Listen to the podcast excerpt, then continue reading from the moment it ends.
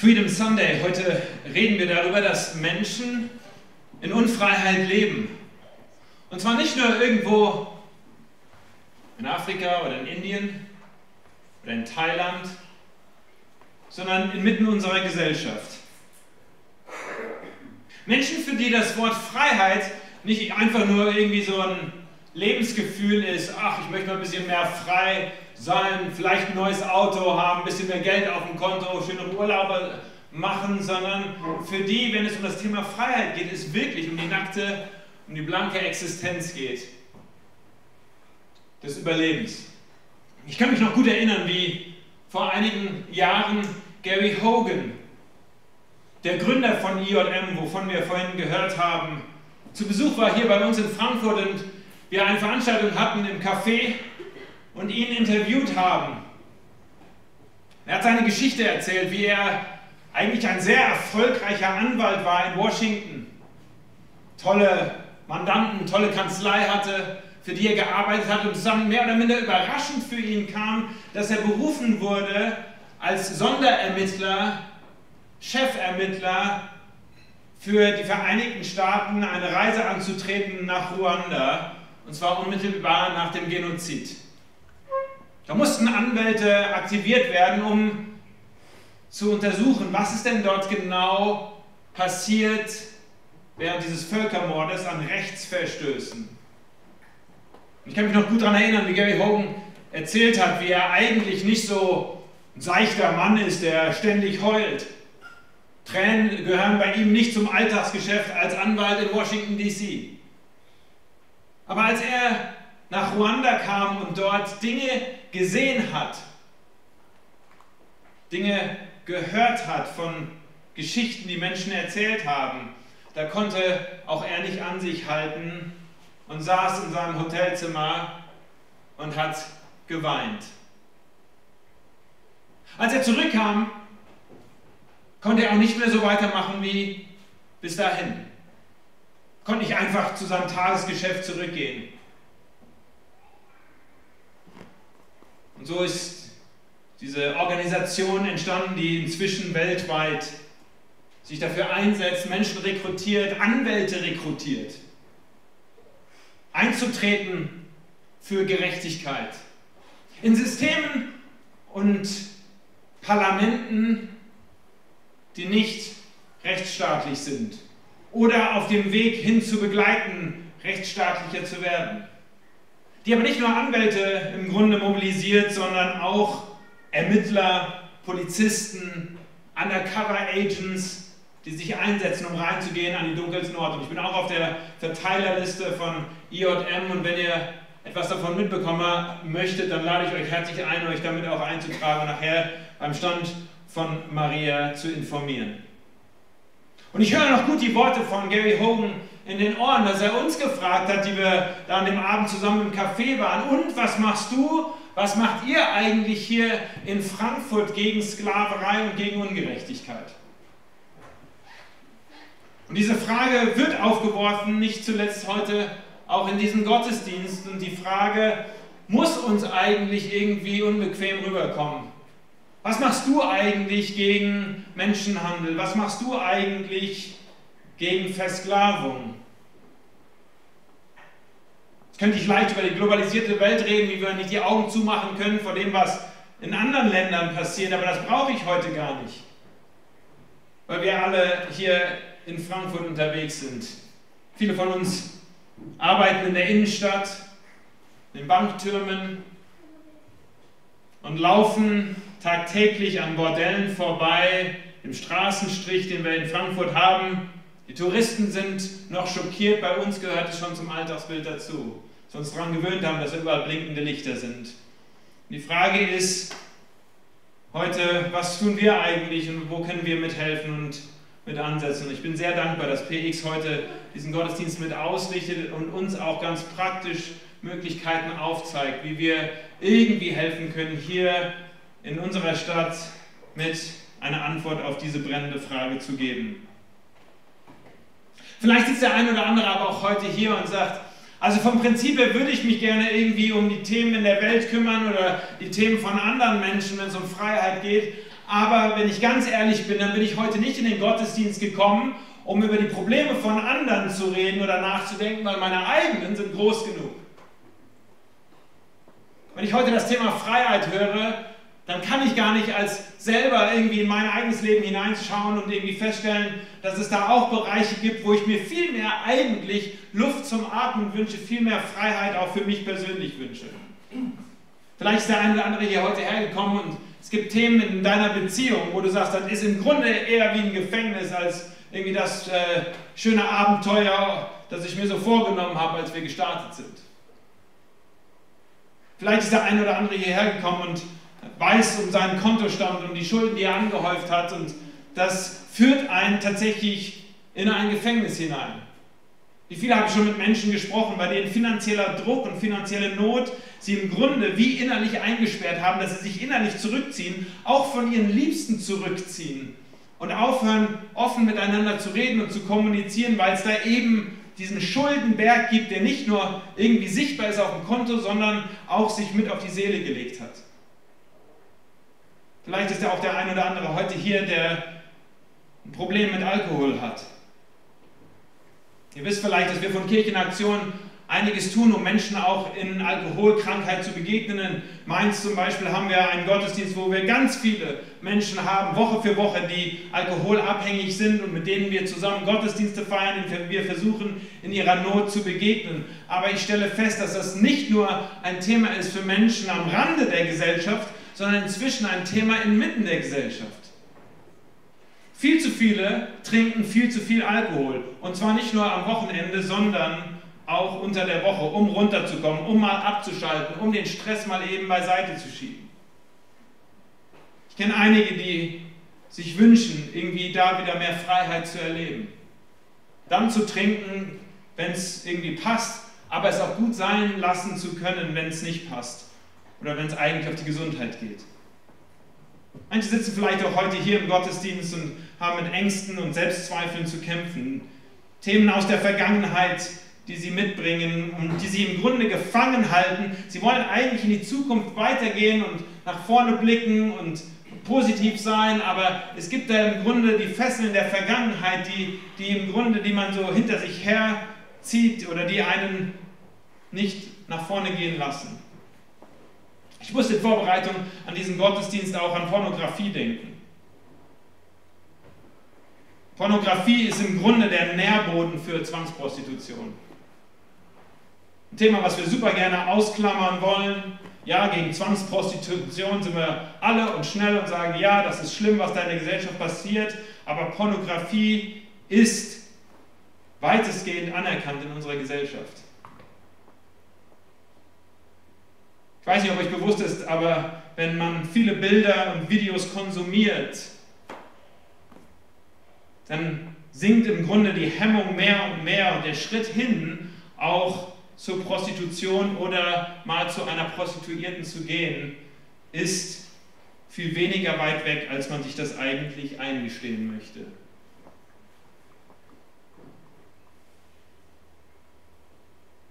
So, das Thema Freiheit heute ist für mich ein großes Thema.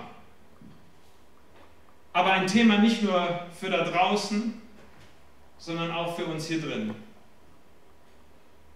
Und mein Gebet und unser Gebet, als wir als Team vorhin vor dem Gottesdienst zusammengesessen haben, ist, dass heute durch das, was wir hier erleben, durch das, was wir gemeinsam singen, durch das, was wir hören, dass jeder von uns heute Perspektive aufgezeigt bekommt ein Stück mehr in Freiheit zu leben und sein Leben zu gestalten. Der Titel dieser Predigt lautet Äußere und innere Freiheit. Und im Grunde möchte ich über diese zwei Aspekte heute sprechen, äußere Freiheit und innere Freiheit. Und ich habe mal, um das zu verdeutlichen, einfach zwei Kreise äh, euch mitgebracht. Ganz einfach, der eine Kreis, der äußere Kreis steht für unser äußeres Leben und der innere Kreis steht für unser inneres Leben. Wenn ich heute über äußere Freiheit spreche, also über diesen äußeren Kreis spreche, dann spreche ich darüber, was man nach außen hin sehen kann, wie es uns geht und was da mit unserem Körper passiert. Dann sprechen wir über Gesundheit. wie gesund ist man eigentlich? Wir sprechen über körperliche Selbstbestimmung, wenn es um äußere Freiheit geht. Wir sprechen über Bewegungsfreiheit. Ja, wir sprechen vielleicht auch über finanzielle Freiheit, dass man sich Dinge leisten kann und leisten darf, die man zum Leben braucht und vielleicht darüber hinausgehen kann. Wir sprechen über die äußere Freiheit zur Selbstentfaltung, dass jemand selbst entscheiden kann, welchen Beruf er wählt, wo er arbeitet, für wen er arbeitet. Wir sprechen vielleicht auch über Reisefreiheit. Wir leben ja in einem Land, in dem noch vor nicht allzu langer Zeit auch Reisefreiheit eingeschränkt war und Menschen nicht einfach irgendwo hin unterwegs sein konnten, sondern Mauern, die Mauer ein Gefängnis abgebildet hat. Ich will heute über äußere Freiheit sprechen, aber ich will auch mit uns über innere Freiheit sprechen. Innere Freiheit, wie geht es uns eigentlich im Inneren? Manche sprechen davon, wie geht es dir im Kopf? Wie geht es dir im Herzen? Wie geht es dir in der Seele? Ich möchte sprechen über Freiheit von Sorgen und von Ängsten, von Schuldendruck, von Wut, von Zorn. Alles Dinge, die einen im Herzen und im System unfrei machen können. Ich möchte sprechen über die innere Freiheit von Vergangenheit und auch die innere Freiheit von Schuld, die einen plagen kann. Äußere und innere Freiheit sind im Grunde sehr eng miteinander verknüpft. Eigentlich hätte ich den inneren Ring im Grunde mehr wie so eine Strichellinie zeichnen müssen. Denn manchmal sind die Grenzen auch sehr fließend zwischen dem äußeren Menschen und dem inneren Menschen, zwischen der äußeren Freiheit und der inneren Freiheit. Manchmal lässt sich das nicht so sauber trennen. Dinge, die wir mit unserem Körper tun oder die wir an unserem Körper erleben und was das dann auch tatsächlich im Inneren für Auswirkungen bei uns hat.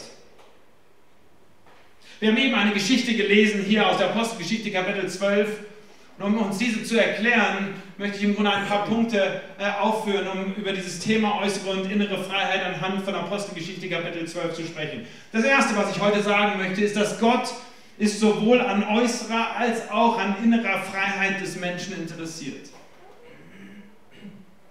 Apostelgeschichte 12 ist nur eines von unzähligen Geschichten in der Bibel, wo wir sehen können, dass es Gott darum geht, dass der Mensch frei ist.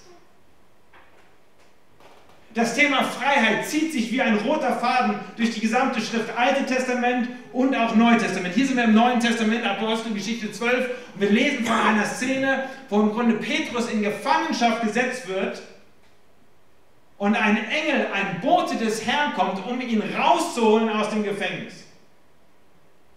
Engel sind die Boten Gottes, so werden sie in der Bibel bezeichnet, die handeln entsprechend des Willen Gottes. Und wenn hier ein Bote, ein Engel auftaucht, um hineinzugehen, um Petrus körperlich rauszuholen aus dem Gefängnis, dann ist das nur ein Bild, ein, ein, ein, ein Bild davon, dass Gott ein Interesse daran hat, dass Menschen, die gefangen sind, frei werden. Ganz einfaches Bild. Jemand sitzt im Gefängnis und kann sich nicht bewegen, ist eingesperrt, hat Wachen drumherum und wird durch den Boten Gottes rausgeführt in die Freiheit. Mir ist es deswegen so wichtig zu betonen, dass Gott an sowohl der äußeren als auch der inneren Freiheit des Menschen interessiert ist, weil es tatsächlich einen großen Irrtum gibt und häufig im Grunde auch christliche Strömungen sich da verirrt haben und nur etwas über die innere Freiheit des Menschen gepredigt haben. Als ob Jesus nur gekommen wäre, um Menschen irgendwie innerlich frei zu machen. Ich frage mich immer, welche Teil der Evangelien Sie denn gelesen haben, als es nur um das Innere ging. Den Teil, als Jesus hingegangen ist zu den Leprakranken und sie angerührt hat und sie geheilt hat von ihrer Krankheit?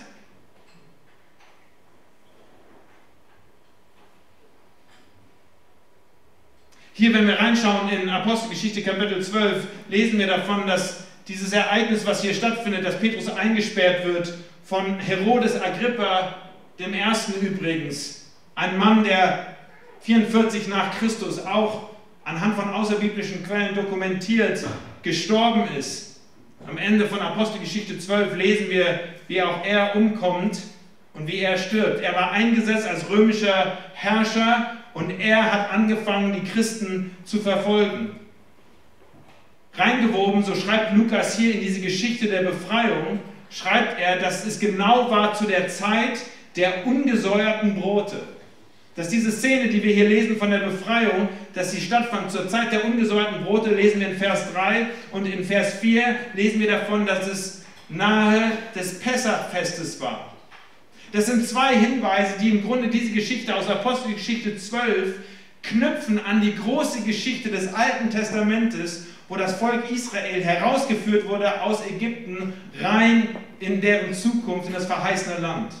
Es scheint fast so zu sein, als würde Lukas ganz besonders deutlich machen, dass die Geschichte, die sich hier ereignet, in Apostelgeschichte 12, eine Anknüpfung an das ist, was Gott schon vor Zeiten getan hat, nämlich dass als Menschen versklavt waren. Und das war nicht nur eine spirituelle Versklavung, das war eine körperliche Versklavung, als sie dort in Ägypten die Pyramiden mitbauen mussten. Dass das große Wunder passierte, dass Gott durch Moses, Gott durch Moses Menschen hinaus in die Freiheit führte und dass Gott anscheinend, so will Lukas, dass wir auch diese Geschichte sehen, immer noch genau der gleiche Gott ist, der Menschen aus der Gefangenschaft, wie er es damals getan hat, herausführt in die Freiheit.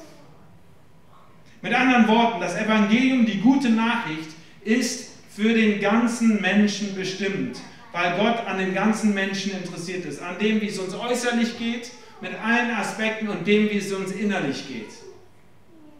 Alles andere ist und wäre eine Verkürzung des Evangeliums. Zweitens, äußere Freiheit, und jetzt wird es wichtig, äußere Freiheit hat Jesus in diesem Leben nicht versprochen. Innere Freiheit schon. Jetzt müssen wir genauer hinschauen. Diese Geschichte hier in Apostelgeschichte 12 beginnt damit, dass es halt um diese Zeit legte der König Herodes Hand an einige von der Gemeinde, sie zu misshandeln. König Herodes Agrippa I. war ein Mann, der anfing, die Gemeinde zu misshandeln. In Vers 2 lesen wir davon, Jakobus aber, der Bruder des Johannes, ihn tötete er mit dem Schwert. Ich weiß nicht, ob ihr wisst, wer dieser Jakobus hier ist, aber er ist eigentlich ein sehr bekannter Mann in der Bibel und im Neuen Testament. Im Matthäus Evangelium Kapitel 4 lesen wir nämlich, dass er mit zu den Ersten gehörte, dieser Jakobus, den Jesus eingesammelt hat und eingeladen hat, mit ihm unterwegs zu sein. In Matthäus Evangelium Kapitel 4, Vers 21 heißt es, und als Jesus von dort weiterging, sah er zwei andere Brüder, Jakobus, den Sohn des Zebedeus und Johannes, seinen Bruder im Schiff mit ihrem Vater Zebedeus, wie sie ihre Netze flickten. Und er rief sie. Und sofort verließen sie das Schiff und ihren Vater und folgten ihm nach. Die Evangelien beginnen damit, dass Jesus herumgegangen ist und Menschen eingeladen hat, alles hinter sich zu lassen und ihm nachzufolgen. Und Jakobus war wohl einer von diesen gewesen, der gesagt hatte, ich will mit meinem ganzen Leben, will ich dir Jesus nachfolgen und mit dir unterwegs sein. Ich will einer deiner Jünger sein. Und hier in Apostelgeschichte Kapitel 12 lesen wir, dass einer der engsten Mitarbeiter und Jünger von Jesus umgebracht wird, ihm das Leben genommen wird. Apostelgeschichte 12, Vers 3 von eben genau diesem Herodes Agrippa I., der ihn gefangen gesetzt und dann umgebracht hat. Jesus hat und das ist mein Punkt an dieser Stelle, hat seinen Jüngern, seinen Nachfolgern niemals versprochen, dass es ihnen äußerlich hier in dieser Welt, in diesem Leben gut gehen wird. Die Geschichte geht ja hier um Petrus herum. Petrus ist derjenige, der gefangen gesetzt wird. Und wir lesen dann ein paar Verse drunter, wie er im Grunde befreit wird. Aber selbst diesem Petrus, der wahrscheinlich so der erste Mann von Jesus war, der, der Frontrunner von ihm, selbst ihm hatte er nicht versprochen, dass es ihm äußerlich gut ging. In Johannes Evangelium Kapitel 21, dem letzten, dem letzten Kapitel der Evangelien, lesen wir davon, dass Jesus mit ihm spricht und nachdem er im Grunde gekreuzigt wurde, auferstanden ist, hat er noch einmal ein Gespräch mit diesem gleichen Petrus, von dem wir hier die Geschichte lesen. Und er sagt ihm, Petrus, nur damit wir uns ganz klar verstehen, du folgst mir nach, aber wahrlich, wahrlich, ich sage dir, Vers 18, als du jünger warst, gürtest du dich selbst und gingst, wohin du wolltest. Wenn du aber alt geworden bist, wirst du deine Hände ausstrecken und ein anderer wird dich gürten und führen, wohin du nicht willst. Das sagte er aber, um anzudeuten, mit welchem Tod er Gott verherrlichen würde. Und als er dies gesagt hatte, sagte er zu ihm, komm, folge mir nach. Das sind die letzten Verse, die letzten Worte, die Jesus dem Petrus, seinem besten Mann, mitgegeben hat, gesagt, hör mal, nur dass du ganz klar weißt, ja, ich lade dich ein, mit in der Nachfolge mit mir unterwegs zu sein, aber das wird nicht bedeuten, dass es dir hier auf Erden so gut gehen wird. Sondern ganz im Gegenteil, auch du wirst eines Märtyrertodes sterben und Menschen werden dich gefangen setzen und du wirst umkommen, so wie auch ich umgekommen bin und sie mir nachgestellt haben. Ganz wichtige Unterscheidung und auch viel Irrlehre in der Kirchengeschichte gepredigt worden, darüber, wie Menschen versprochen worden ist, auch von Kanzeln herab, dass wenn sie nur Christus folgen, dass äußerlich auch alles sich gut aufstellen wird und alles gut funktionieren wird. Apostelgeschichte ist eine Geschichte, ja, von vielen Wundern und von vielen tollen Ereignissen, wo Dinge passieren, wo Gott eingreift, wo, wo Menschen freigesetzt werden. Aber es ist auch die Geschichte davon, wie die erste Gemeinde verfolgt wurde und wie Menschen umkamen aufgrund dieser Verfolgung. Brüder und Schwestern, mit denen man gemeinsam im Glauben unterwegs war, wurden gefangen gesetzt, wurden gefoltert und wurden hingerichtet. So ganz wichtig zu verstehen, obwohl Gott interessiert ist am äußeren und am inneren Menschen, obwohl Gott interessiert ist an unserer äußeren Freiheit, wie es mit unserem Körper aussieht und an unserer inneren Freiheit, hat er nicht versprochen, dass wir hier in diesem Leben auf Erden auch äußerlich immer frei und immer befreit sein werden. Und die Statistiken, die wir heute gehört haben, sind auch ein Zeugnis davon, dass das stimmt. Denn viele der Menschen, die auch heute gefangen gesetzt sind, sind eben auch Christen, die aufgrund ihres Glaubens verfolgt werden und leiden. Äußere Freiheit hat Jesus in diesem Leben nicht versprochen. Innere Freiheit schon. Und das ist im Grunde die Unterscheidung, die ich heute treffen möchte. Jesus hat darüber gepredigt, dass wenn man zu ihm kommt, dass man das Leben in Fülle bekommt. Aber Leben in Fülle heißt nicht äußerlich erfolgreich, sondern heißt innerlich.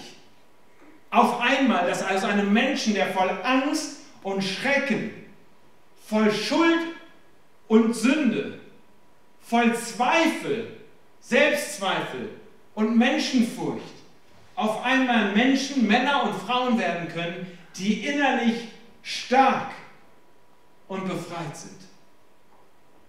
Das Evangelium ist die Nachricht an uns, dass Gott tatsächlich eingreifen möchte in unser Leben, schon im Hier und Jetzt und uns freisetzen möchte, uns frei machen möchte.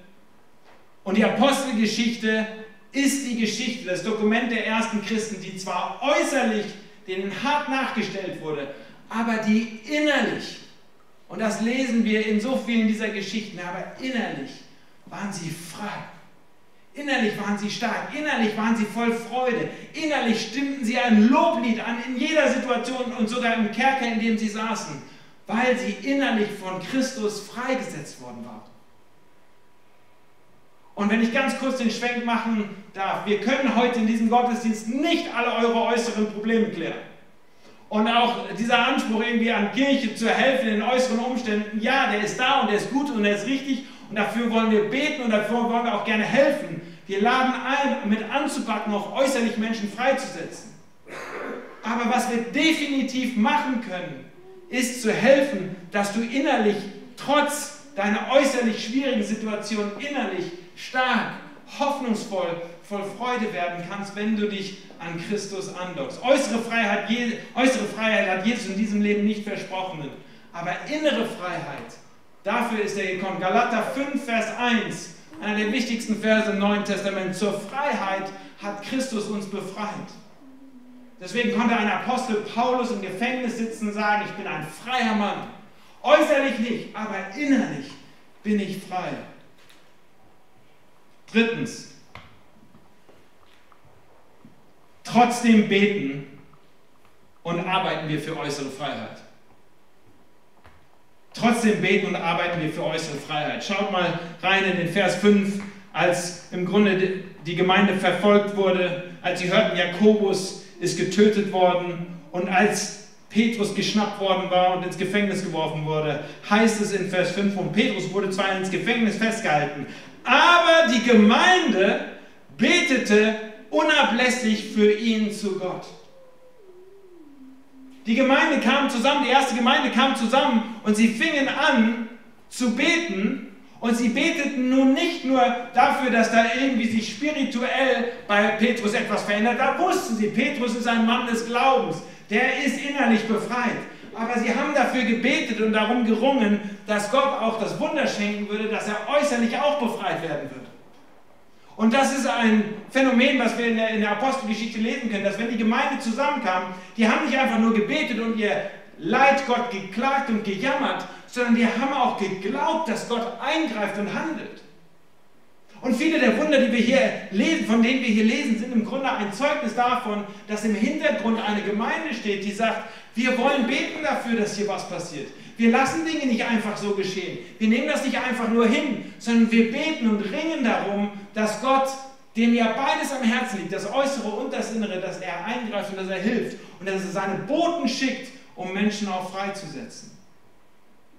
Ich habe mir die Frage notiert, inwiefern ich auch so bete mit, der, mit dem Selbstverständnis, dass ich glaube, dass Gott handelt. Erwarte ich eigentlich, wenn ich bete, dass Gott auch eingreift und dass Gott auch Mauern sprengt und seinen Boten schickt und Situationen geklärt werden. Äußere Freiheit hat Jesus für dieses Leben nicht versprochen. Und doch hat er seine Jünger aufgefordert, dafür zu beten und dafür zu arbeiten, dass Menschen auch äußerlich frei werden.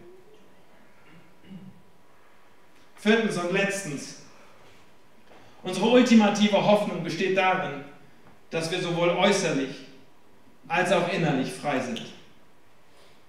Diese Szene, die wir hier haben, Apostelgeschichte Kapitel 12, ist eine dramatische Szene davon, wie Petrus dann im Gefängnis sitzt und mitten in der Nacht taucht ein Engel auf, ein Engel des Herrn heißt es, und stand da und ein Licht leuchtete auf in der Zelle und er schlug Petrus an die Seite was im Grunde schon Komik hier mit reingearbeitet in die Apostelgeschichte ist. Ein Engel, der einem einen Stups gibt. Er stieß ihn an in die Seite und sagte, steh auf, steh schnell auf. Und die Ketten fielen ihm von seinen Händen. Und der Engel sagte zu ihm, zieh dich an und binde deine Sandalen unter. Und er tat es und sie marschierten raus aus diesem Gefängnis.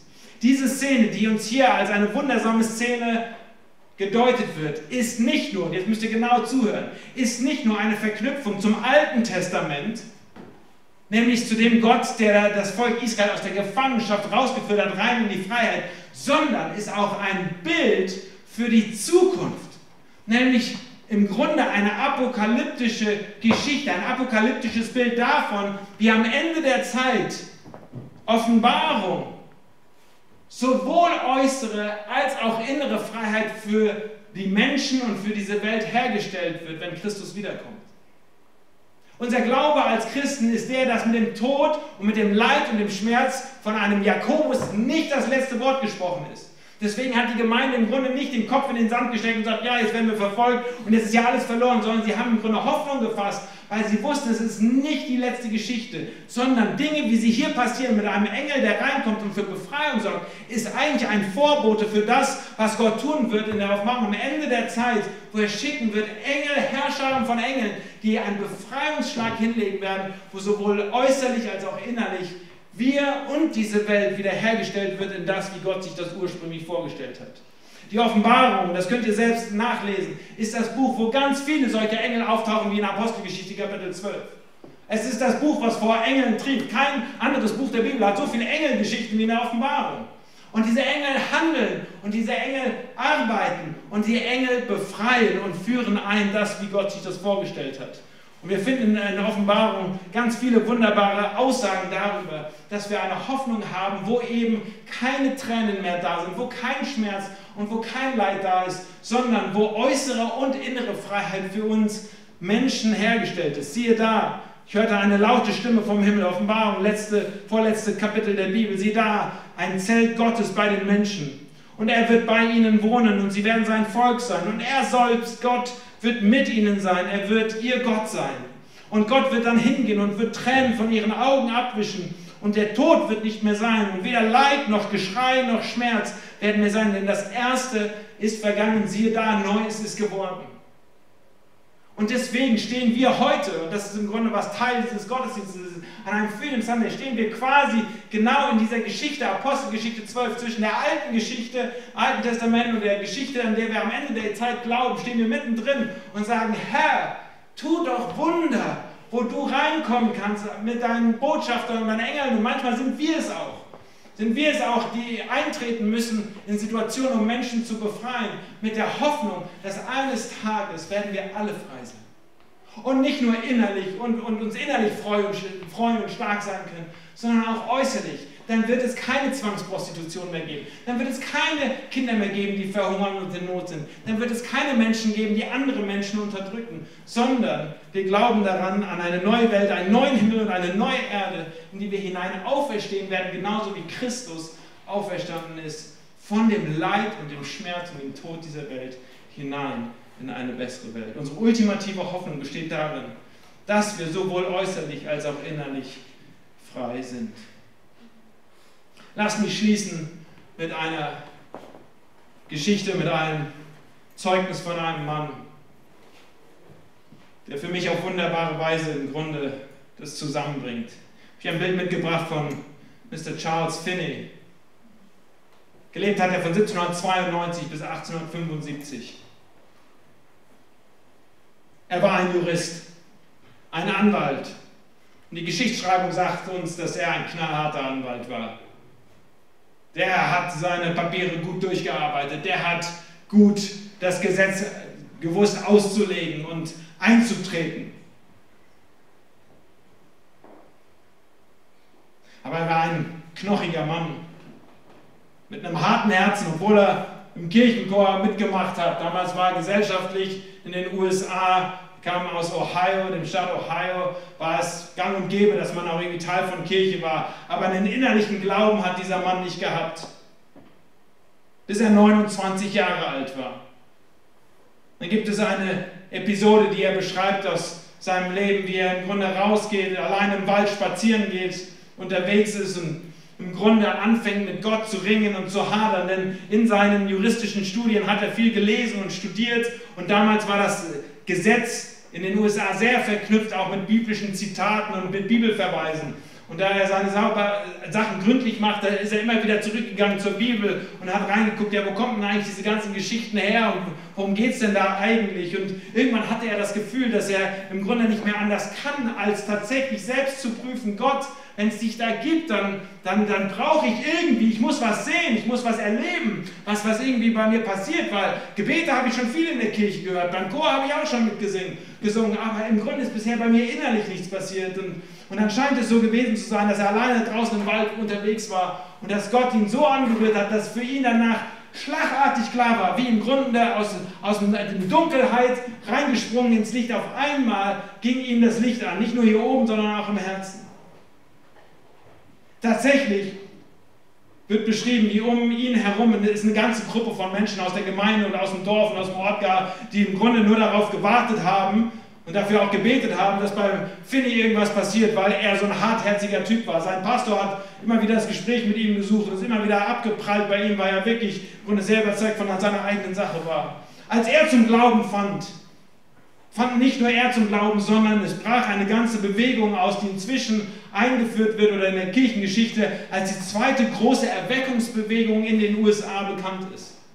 Dass er zu einem, im Grunde auch, so wie Gary Hogan gesagt hat, ich kann so nicht weitermachen als Jurist und als Anwalt, hat angefangen im Grunde zu predigen und ist von Dorf zu Dorf gezogen und hat Menschen das Evangelium von der Befreiung Gottes fürs persönliche Leben erklärt.